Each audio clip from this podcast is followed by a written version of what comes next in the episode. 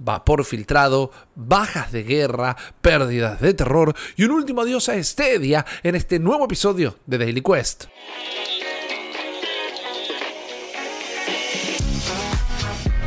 Hey, hola a todos, ¿cómo están? Mi nombre es eh, Rippy, voy a ser su host esta mañana en un nuevo episodio de Daily Quest, el podcast diario de noticias de New Game Plus, este nuevo medio independiente que hemos fundado junto a Guillermo Guilloreos y Jeremías Curchi, mejor conocido como Chopper. En 10, 15 minutitos toda la data que te tenés que enterar en un enero que viene tranqui, pero que sin embargo da que hablar. Lo que te quiero anticipar antes que nada es que si venías a buscar noticias acerca de The Last of Us, la nueva serie de HBO basada en el exitoso juego de Sony, este no va a ser el lugar, ya que vamos a tener un podcast especial dedicado a analizar lunes a lunes los episodios eh, de esta adaptación de uno de los títulos más famosos no solo de Sony, sino de la industria de los videojuegos. Búscalo en nuestro feed en cualquier plataforma podcastera para enterarte junto a nosotros qué opinamos de esta nueva adaptación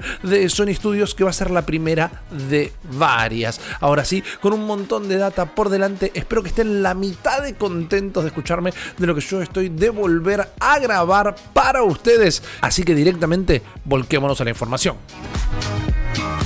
vapor filtrado.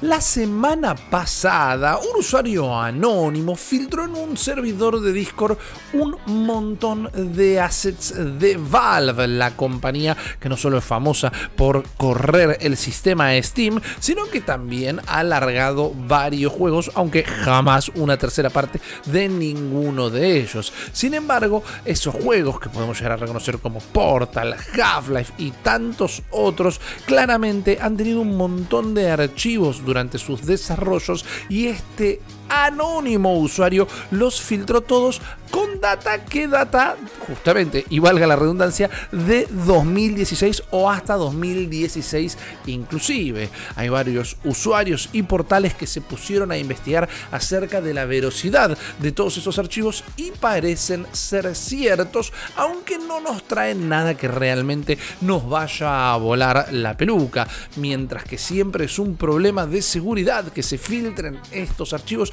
y uno pregunta cómo puede llegar a afectar a la posteridad, a próximos desarrollos e incluso a la conservación de estos juegos. El detalle más interesante y curioso que podemos sacar de esta filtración es el nombre de la protagonista de Portal. Y ahí ustedes me van a parar y me van a decir, pero Rippy, ya sabemos, se llama Chell. Bueno, según estos documentos, Chell podría llegar a ser su apodo, porque en un archivo .tga, que son imágenes de mapas de bits, la vestimenta de Chell lleva el nombre de archivo Celestine-Body, como el cuerpo o el body de la vestimenta de Celestine, lo que nos llevaría a darnos cuenta que tal vez ese fue el nombre original y Chell puede ser directamente una abreviatura. Por otro lado, entre todos los documentos que se filtraron, tal vez la mayor data que pudimos obtener es acerca de Team Fortress 2 y un montón de contenido que parece apuntaba a nuevos modos de juego y otras novedades que nunca llegaron, pero se fueron desarmando, desarticulando y poniendo con cuentagotas en el juego final que nosotros supimos conocer en plan de pequeñas mejoras en el modo de vida. Team Fortress 2 es un título que hemos jugado absolutamente todos acá en Argentina y en el cual tenemos una extraña y fuerte rivalidad con la gente de Brasil que ha visto mejores momentos. Sabemos que Valve no suele darnos terceras partes, pero tal vez ese Hero Shooter podría aprovechar el vacío de poder que ha dejado el género y volver a traer no solo su diversión, sino todo el contenido memético al cual nos tiene acostumbrados bajas de guerra. A esta altura del partido no hace falta que le explique a nadie qué es Call of Duty Warzone. Este Battle Royale free to play supo ser uno de los más exitosos en su momento, superando en pequeñas ventanas de tiempo a PUBG y Fortnite, pero aparentemente esta nueva versión, la 2.0 que comenzó el año pasado, no está teniendo la misma cantidad de usuarios que la versión original. En su momento, Activision cerró los servidores del primer Warzone el 16 de noviembre de 2021, pero avisó que ese mismo día se estrenaba gratuitamente en PC, Play 5, Xbox, Play 4 y Xbox One el Call of Duty Warzone 2.0, que la realidad trajo buenos cambios, es muy divertido y ni hablar si llegas a utilizar el skin de operador de Messi. Pero aparentemente la transición hizo que muchos jugadores se perdieran en el medio. Decir, cuando se cerró uno de los servidores para abrir el otro, se esperaba que alguna gente no haga ese cambio porque se olvida, porque se cuelga, porque no le interesa o porque no se entera que puede pasar, y para eso hay que escuchar Daily Quest, y se generó un vacío de jugadores, pero que terminó siendo mucho más significativo de lo que Activision esperaba. Los sitios que dieron esta noticia fueron rápidamente puestos en tela de juicio, pero cuando empezaron a presentar documentos de anotaciones de portales como Steam Database, por ejemplo, se puede ver claramente que la merma de jugadores de este título fue muy muy grande. Por ejemplo, la cifra de la cantidad de jugadores en el día de su estreno cayó un 73% con respecto a lo que había sido el lanzamiento del primer juego. Hay que tener en cuenta que la versión de PC también está disponible a través de battle.net, así que estos números son solo de Steam y no podemos definir si sucedió lo mismo en la otra plataforma, tanto como en PlayStation o Xbox. Esto de entrada es un poco sorpresivo, ya que entendíamos, sentíamos de jugarlo, de charlarlo, de leer en las noticias, que Warzone 2 realmente había sido un lavado de cara más que provechoso, pero también los problemas que tuvo en sus días de lanzamiento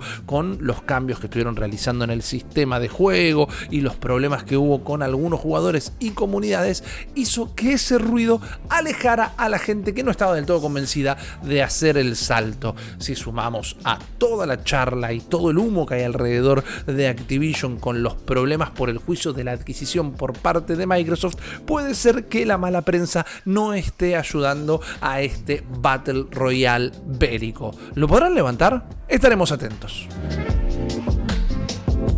Pérdidas de terror.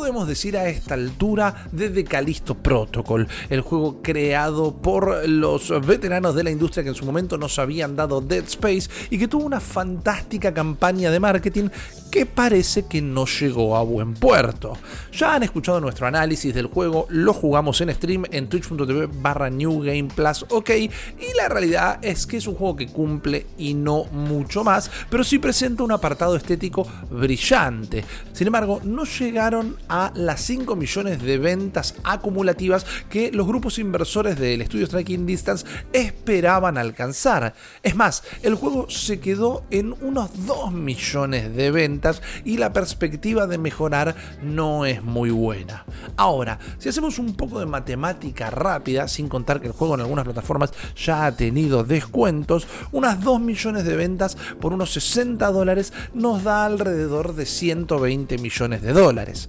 El tema es que el desarrollo del juego costó más de 150 millones de dólares sin tener en cuenta los gastos de marketing y publicidad. Es decir, se ha quedado muy por debajo de los costos de desarrollo y esto ya hizo que muchos de los grupos inversores que habían justamente puesto un diezmo en el nuevo juego de Glenn Schofield empiecen a retirarse lentamente y no continúen invirtiendo en lo que va a ser el contenido posterior que comenzará a llegar a partir del 7 de febrero. Desde el estudio dicen que están completamente confiados en que van a poder recuperarse con el modo New Game Plus y la dificultad hardcore, que la realidad no sé cuán bien suena, ya que no es el problema la dificultad del título, sino la poca variedad y lo tosco, lo duro, lo torpe que puede llegar a ser a la hora de presentarla. Para colmo de males, no falta mucho para el lanzamiento de Dead Space y esa competencia le puede llegar a resultar muy dura. De Callisto Protocol venía a presentarnos todo un nuevo paradigma del terror, pero parece que se quedó corto. Un último adiós a Stadia. ¿Qué podemos decir de día que no hayamos dicho hasta ahora? Esta plataforma de gaming que venía a revolucionar el mercado se quedó muy en pañales, no supo aprovechar el talento de un montón de gente que realmente esperábamos que podría llegar a cambiar por completo cómo se trabajaba no solo a la hora de vender un juego, sino de desarrollarlo. Google se planteaba como uno de los competidores más fuertes en el mundo del gaming al punto que Microsoft, PlayStation y Nintendo llegaron a dar un comunicado en conjunto diciendo que se iban a unir para seguir haciendo cada vez más fuerte el futuro del gaming, temerosos ante la aparición de este gigante en su propio terreno. Y después no pasó absolutamente nada. Como nos enteramos hace un par de meses, este día está cerrando sus puertas, devolviendo en el proceso todo el dinero gastado por sus usuarios, lo que nunca hay que dejar de repetirlo, porque tranquilamente se podrían haber ido con todo ese dinero y nadie hubiera dicho nada. Pero lo curioso es que a modo de despedida acaban de publicar un último juego, algo muy humilde, algo muy sencillo de nombre Worm Game, el juego del gusano. ¿Y por qué lo publicaron? Porque ahora cuando la plataforma está a punto de cerrar, bueno, es más o menos un homenaje podríamos decir, ya que Worm Game fue uno de los primeros títulos que los desarrolladores de Stadia crearon para ir probando este sistema no es más que el famoso juego de la viborita que ya jugamos todos en el Nokia 1100 y en mil versiones más, pero era justamente un prototipo que la gente que trabajó en este proyecto fue creando para poder ir ajustando los distintos tornillos y las distintas variantes y como ellos mismos anuncian, fue el juego de Stadia al que más tiempo le terminaron dedicando. Así que por más que en las próximas semanas la plataforma va a cerrar de forma definitiva, hay un último adiós de pie y si de casualidad formaban parte de la plataforma, ¿por qué no ir a rendir el justo homenaje como usuarios y probar esta curiosidad que el día de mañana va a estar en algún libro de historia? Y hasta acá llegamos el día de la fecha con un nuevo episodio de Daily Quest. Si estás escuchándolo en una plataforma que te permite puntuar o dejar algún comentario, por favor no dejes de hacerlo, que no solo nos interesa muchísimo tu feedback, sino que también queremos seguir la charla. Recordad que también puedes apoyar a nuestra plataforma a través de cafecito.app barra New Game Plus o también en co-fi.com barra New Game Plus. Ahí tenemos un montón de contenido que se va destrabando con su colaboraciones y también un servicio de suscripción que les da acceso a distintos niveles de todos nuestros contenidos, pero tienen que recordar que todo termina siempre publicado y nada está detrás de una barrera de pago. Mi nombre es eh, Ripi Risa, una vez más es un gustazo volver a grabar para ustedes y nos estamos viendo en el próximo stream. Hasta luego.